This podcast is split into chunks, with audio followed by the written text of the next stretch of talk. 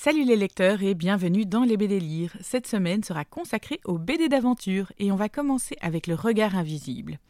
Livia est une jeune avocate dans un procès très médiatisé de Vérone. Un jour, elle reçoit un courrier avec des dessins très particuliers qui font référence à un événement étrange qu'elle a vécu à la montagne sept ans auparavant, alors qu'elle y était avec des amis.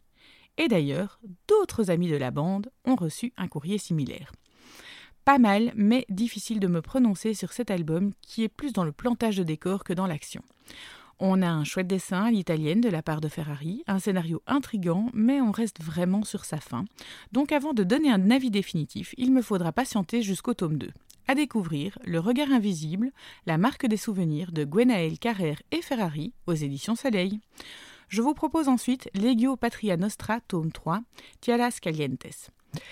Cette fois, notre héros, Casimir Lai, est devenu soldat pour échapper à la guillotine et a pris goût à la vie de régiment. C'est pourquoi il est finalement assez content de partir pour sa nouvelle affectation au Mexique. D'autant plus que son amoureuse, Zélie, s'est enrôlée comme infirmière. Mais outre la chaleur, un mal contagieux appelé vomito negro les attend au tournant.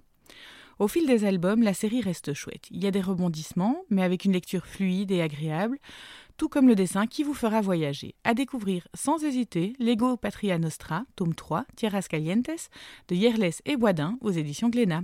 Puis, on va partir vers du médiéval fantastique avec Furioso. Alors que la guerre est déclarée entre Agraman et le roi Karl, la confirmation que Geralt est revenu d'entre les morts pour affronter son ennemi juré Roland est sur toutes les lèvres. Et la bataille sera sans merci. On est ici dans un album de pur médiéval fantastique, avec des références à l'histoire comme Roland, à la mythologie comme la fée Morgane, le tout sous fond de dragons et de batailles, bref le cocktail habituel du genre. Personnellement, ce n'est pas ce que je préfère, mais pour les amateurs du genre, tous les ingrédients sont bien mélangés et repris avec un dessin agréable qui ne gâche rien. À découvrir Furioso tome 2, L'Outre-Monde de Pelaez et Lavalenge aux éditions Draco. Et on va terminer avec une aventure poétique. Julos le Valet est à la recherche de Madame la Baronne, et en descendant dans la cave, il se retrouve à entrer dans une grotte remplie de marionnettes et autres créatures étranges qui l'aideront ou pas dans son curieux périple. À la fois mystérieux et prenant, cette réimpression de la bande dessinée de Jean-Claude Servet et du poète belge Julos Bocarne nous amène dans un monde à la fois féerique et terrifiant. Le dessin de Jean-Claude Servet est comme d'habitude magnifique et porte bien cette narration fantastique et poétique à la fois. Je recommande chaudement L'appel de Madame la Baronne de Servet et Beaucarne aux éditions Dupuis. Si cette chronique vous a plu, n'hésitez pas à découvrir les autres sur blog.delcamp.net.